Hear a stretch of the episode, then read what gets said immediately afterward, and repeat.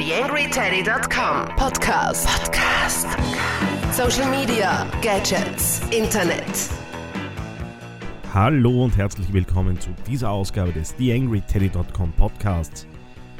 Wie am Blog erwähnt, war ich beim Werbeplanung AT Summit eingeladen als Blogger und Podcaster und habe es mir nicht nehmen lassen, zwei Interviews zu führen. Einerseits mit Georg Hitzenberger von PlayFM, andererseits mit Ina Bauer von ATV. Und in dieser Ausgabe des TheAngryTeddy.com Podcasts ist eben nun Georg Hitzenberger zu Gast und spricht über Audio-Marketing, über seine Plattform PlayFM und so ein bisschen den, die Zukunft von Audio im Web. Ich darf mich ganz herzlich bedanken bei der Podcast-Partnerschaft für diese Ausgabe. Einmal mehr Wukonic.com. Die Agentur aus Graz hat in über zwölf Jahren für eine Vielzahl namhafter Kunden gearbeitet und verhilft diesen zu mehr Erfolg im Internet. Das Ganze findet ihr eben unter wukonic.com.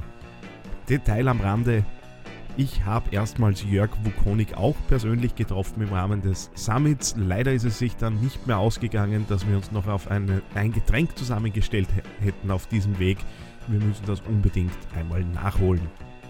Für euch gilt wie immer, wenn ihr diesen Podcast ein wenig unterstützen wollt, dann äh, ist der beste Weg, die eine oder andere Rezension oder das eine oder andere Sternchen auf iTunes zu hinterlassen. Und wenn ihr das Ding hier weiterempfehlt, dann soll das natürlich auch kein Fehler sein. Aber jetzt viel Spaß mit Georg Hitzenberger von PlayFM. TheAngryTeddy.com Podcast. Podcast. Nähere Informationen auf TheAngryTeddy.com oder auf Facebook.com slash TheAngryTeddy. Ja, erstes Interview im Rahmen des Werbeplanung AT Summit 2012. Ich habe den Georg Hitzenberger von PlayFM neben mir stehen. Hallo Georg. Ja, hallo, danke. Und äh, wir waren gerade in der Session Radio Star, wo der Georg eben einer der Diskutanten am Podium war und eben auch eben für PlayFM äh, da ein bisschen äh, gesprochen hat.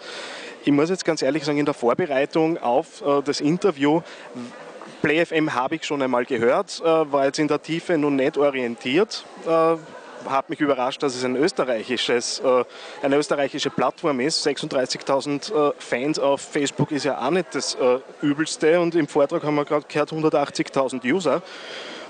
Aber erzähl einmal, für die Part, die es jetzt noch nicht kennen, ja, also meine ursprüngliche Motivation halt, äh, 2004 das Projekt ins Leben zu rufen, äh, war zweiteilig. Also erstens war ich selbst DJ und habe Veranstaltungen organisiert und wenn ich dann äh, dort andere DJs gehört habe oder auch mein eigenes Set, dann habe ich es immer schade gefunden, dass man die Musik dann, äh, die Aufnahmen davon, von diesen Performances dann im Nachhinein eigentlich nicht hören kann.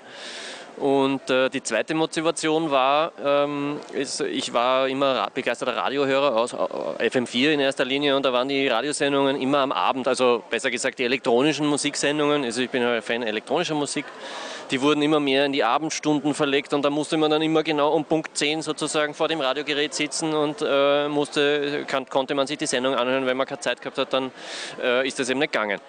Ja, und diese zwei Motivationen haben wir zusammengeführt und haben gesagt, warum machen wir nicht eine Website, äh, laden dort diese Aufnahmen rauf, also Aufnahmen von Radiosendungen und Aufnahmen von DJ-Sets, die dann mindestens 20 Minuten lang sind oder meistens auch äh, mehrere Stunden, äh, wenn es jetzt zum Beispiel aus dem Club aufgenommen worden sind. Warum laden wir die nicht auf eine Website rauf und die User können sich einfach anhören, wann es ihnen Spaß macht? Und äh, so ist PlayFM entstanden 2004. 2009 haben wir dann eine neue Website äh, gelauncht mit äh, Hilfe einer Förderung von, von der Stadt Wien. Und die derzeitige Website, äh, die jetzt online ist, ist die von 2009 und die DJs verwenden das äh, inzwischen als Promotion-Tool. Also das heißt, man kann als DJ seine Sendung hochladen oder auch als Radiomacher oder auch als Podcaster ähm, kann man seine Podcasts da hinaufladen äh, und sieht dann Statistik natürlich, wie oft die gehört werden sieht, wer sich die Sachen angehört hat. Und so gesehen kann man das eigentlich ganz gut verwenden, um, um seine Sendungen selbst äh, zu promoten. Und die Zuhörer können zwischen unterschiedlichen Musikstilen wählen, also die können sich den Content filtern, die können sich anschauen, was ist populär gewesen in den letzten zwei Wochen im Bereich Techno oder im Bereich, weiß ich nicht, Hip-Hop äh, und können insgesamt im Moment auf 50.000 solcher Aufnahmen äh, zugreifen und das auch über Mobiltelefone, also iPhone, Android und Windows Phone. Apps gibt es, die kosten ein bisschen was, aber äh, so kann man auch mobil auf das ganze Angebot eigentlich immer, immer zugreifen. Jetzt gibt es natürlich einen riesen Konkurrenten. Also wenn ich äh, die, diese Beschreibung von PlayFM höre, dann äh, ist natürlich sofort Soundcloud äh, bei mir irgendwo im Kopf. Inwiefern unterscheidet ihr euch von Soundcloud beziehungsweise wo ist das Differenzierungsmerkmal? Es gibt bei Soundcloud natürlich schon einige DJs auch, die ihre Sets hochladen. Die müssen dann natürlich zahlen, wenn sie 120 Minuten, glaube ich, überschreiten. Bei uns ist das Angebot kostenlos für DJs. Und äh, was uns auch unterscheidet, ist, dass wir den Fokus nicht auf Musikproduzenten haben. Und eigentlich ist Soundcloud aus der Produzenten-Community entstanden. Das heißt, ein Musikproduzent, der möchte einen 5-Minuten-Track äh, online stellen. Äh, bei uns ist das eben nicht so. Wir sind wirklich die großen Fans der Sendungen und sozusagen des Sendungswerks, das ein gewisses, eine gewisse Dramaturgie hat, wo sich eine Person dahinter setzt und diese Sendung eben gestaltet. Ob das ein DJ ist oder Sendungsmacher, ist da in unserem Fall jetzt egal. Und auf das fokussieren wir uns, äh, während man bei Soundcloud eben sehr viele einzelne Tracks auch äh, hat und ja. Ähm, es ist ja immer einfacher geworden in den letzten Jahren, äh, Sendungen zu produzieren. Also ich betreibe ja neben dem Podcast auch noch verschiedene andere Podcasts, die teilweise auch live gestreamt werden. Und äh, die Frage drängt sich schon langsam schon auf, inwiefern können solche Angebote in Zukunft auch wirklich dem klassischen Radio, wie man es halt kennt, äh, mit dem Empfangsgerät gefährlich werden? Oder ist es einfach wirklich nur eine Ergänzung, äh, die eben dann Sparten aufmacht, neben eben diesen Massenmedien? also ich glaube schon, dass es gefährlich werden kann, ähm, weil das einfach die Nutzungszahlen jetzt von PlayFM zum Beispiel zeigen oder auch Soundcloud oder anderen Diensten. Die Leute wollen äh, den Inhalt auf Abruf haben. Ähm, ich bin jetzt kein großer Fan von Podcasts, also von Audiofiles, die man sich zuerst runterladen muss. Also gerade in unserem Fall, wenn da mehrere Stunden Aufnahme zusammenkommen, da kommen dann auch mehrere hundert Megabytes zusammen, die man sich zuerst runterladen muss und dann äh, erst abspielen. Also bei uns kommt das eben aus der Cloud und deswegen kann man auch überall darauf zugreifen. Man kann das äh, relativ gut im Dashboard managen, man kann es mit Freunden teilen auf äh, Facebook. Man, also äh, man kann sehr viel damit machen. Man kann auch Playlists äh, mit, diesen, äh, mit diesen Sendungen gestalten. Ähm, ich glaube, da gibt es einfach viel mehr Möglichkeiten, die User damit äh, haben, um mit also Radioinhalte zu konsumieren. Ich glaube, dass das auf jeden Fall eine Konkurrenz bedeutet äh, für UKW-Stationen, auch wenn ich dann glaube, dass, UKW, oder das Radio prinzipiell immer existieren wird. Also ob das jetzt, wie, inwieweit das jetzt wirklich Konkurrenz ist und, und also ich glaube nicht, dass es zum Aussterben von Radio führen wird, aber und es wird sicher parallel existieren. Aber wenn ich mir jetzt meinen Neffen anschaue, der zwölf ist, äh, wie der schon mit dem Internet aufwächst und umgeht, noch ganz anders als ich das halt irgendwie Mitte der 90er Jahre äh, getan habe, dann glaube ich, ist es einfach die Richtung, äh, die wir einschlagen, schon die richtige ist und dass sich da viel ändern wird, wenn der mal ein bisschen älter ist und in die Zielgruppe der Radios reinfallen würde, wird er wahrscheinlich gar keinen UKW mehr konsumieren, sondern in erster Linie halt alle möglichen Dienste, die es im Internet so gibt. Es ist jetzt in der Session sehr viel natürlich auch über Werbung gesprochen worden, über äh, Audio-Werbung, die eingeblendet wird, über Display-Werbung äh, in den Apps, auf den Plattformen und so weiter. Und du hast da was ganz Interessantes über Mercedes-Benz erzählt und äh, über einen Branded Channel. Erzähl vielleicht ein bisschen, was, was die gemacht haben. Ja, also unsere Motivation ist auch, äh, unseren Usern jetzt nicht nur die ganz normalen Bannerformate zu präsentieren, äh, sondern ein bisschen intelligenter an die Sache ranzugehen. ihnen auch, äh, also Werbung kann ja auch interessant sein. Ja? Es geht ja auch um interessante Produkte und die Marken wollen sich ja auch interessant präsentieren. Mercedes-Benz hat einen äh, Videoblog gegründet ja, unter einer ganz anderen Domain. Und dort haben sie äh, Videointerviews mit Künstlern, mit Musikproduzenten, mit Architekten und so weiter äh, durchgeführt. Und sie wollten an die Zielgruppe rankommen. Und da haben sie PlayFM dafür genutzt. Und wir haben ihnen da ein Konzept entworfen, das es ihnen ermöglicht hat, ihre Videointerviews in einen Branded Channel, nennen wir das, in einem Branded Channel zu präsentieren. Also dieser Channel war halt von äh, Mercedes sozusagen im Design von äh, Mercedes gestaltet und da wurden die Videointerviews vermischt mit den Sendungen, die wir selbst äh, organisiert haben oder auch von DJs exklusive Sets organisiert haben, wo wir das Gefühl haben, die passen gut zu der Marke und die ähm, liefern interessante Inhalte. Und so ist es insgesamt eigentlich für den User äh, ein spannenderes Konzept, als wenn man sozusagen nur sieht, ja, und hier übrigens macht Mercedes Videointerviews, klick drauf und lande bei dem Blog.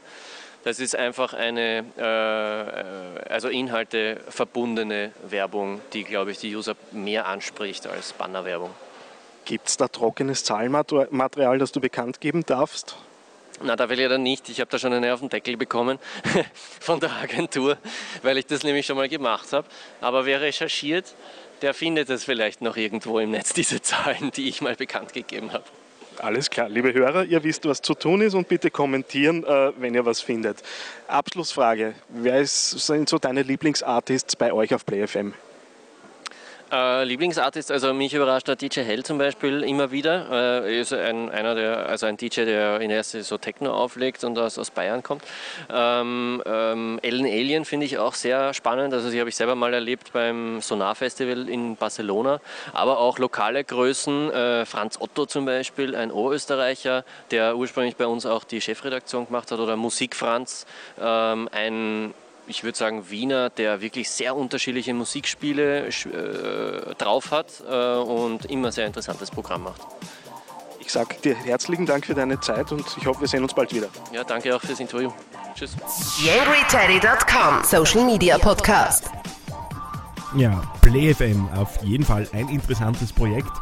Überleg auch mit den die Angry Conf Folgen eben in Zukunft auf PlayFM zu gehen Suburban.at wird relativ sicher in Zukunft dort landen und mal schauen, was so die anderen Podcast-Projekte so bringen.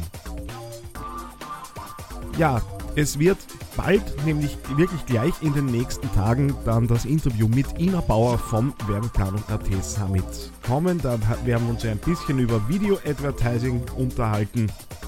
Soll auch ein bisschen Entschädigung dafür sein, dass die letzten paar Wochen nicht so regelmäßig was rausgekommen ist, was einfach äh, zu wenig Zeit geschuldet ist im Moment und äh, bis zu meinem Urlaub wird das auch nicht besser werden. Ich gelobe mich dann aber wieder vermehrt darum zu kümmern, dass da wirklich regelmäßig was kommt. Sind auch schon die nächsten zwei Interviews, wenn ich es richtig im Kopf habe, vereinbart. Also es wird wieder zur gewohnten Frequenz selbstverständlich kommen. In diesem Sinne war es das mit dieser Ausgabe des TheAngryTeddy.com Podcasts und vergesst mir bitte nicht äh, auf Facebook zu liken, zu flattern und Rezensionen zu schreiben. Bis zum nächsten Mal, euer Daniel Brisnecker. TheAngryTeddy.com Podcast. Podcast. Nähere Informationen auf TheAngryTeddy.com oder auf Facebook.com slash TheAngryTeddy.